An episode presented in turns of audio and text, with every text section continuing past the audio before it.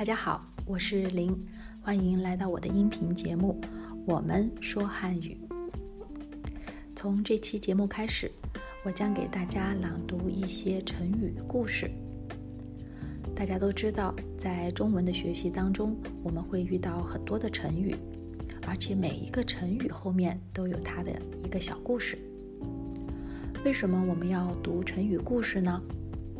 一方面，我们可以了解中国文化历史，提高我们的兴趣；另外一方面，还可以让我们的文学水平、语言表达得到提高。何乐而不为呢？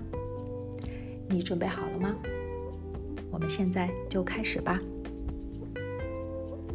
今天我要给大家朗读的一个成语故事，是我们耳熟能详的“井底之蛙”。有一只青蛙长期生活在一口枯井里面，它对自己生活的小天地非常满意。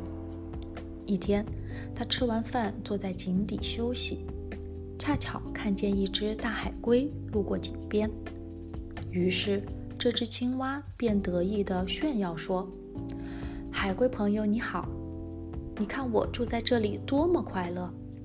开心的时候，我可以任意跳到井的栏杆上去；疲倦的时候，我就回到井里，在砖洞边睡一会儿。”或者只露出头和嘴巴，安安静静地把全身泡在水里，或者在软绵绵的泥浆里散一会儿步，也很舒适。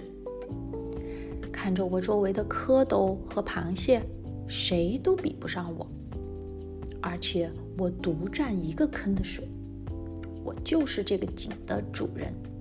您为什么不进来游览呢？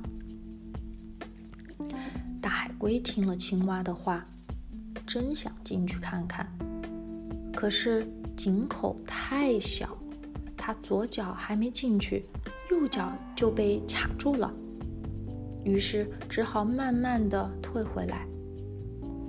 他对青蛙说：“你见过大海吗？我住的那个海啊，千里都不能形容它的大。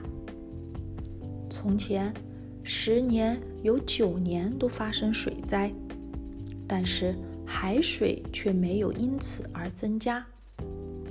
后来，八年有七年都发生旱灾，而海水也没有因此而减少。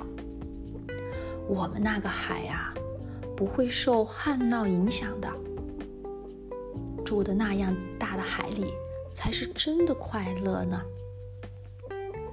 这只青蛙听了大海龟的一番话后，十分惊讶，才知道自己住的地方有多么狭小，感到非常的惭愧。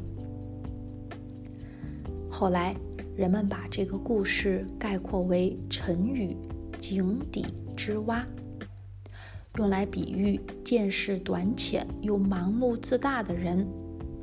也指那些看问题很片面、知识粗浅、眼界狭小的人。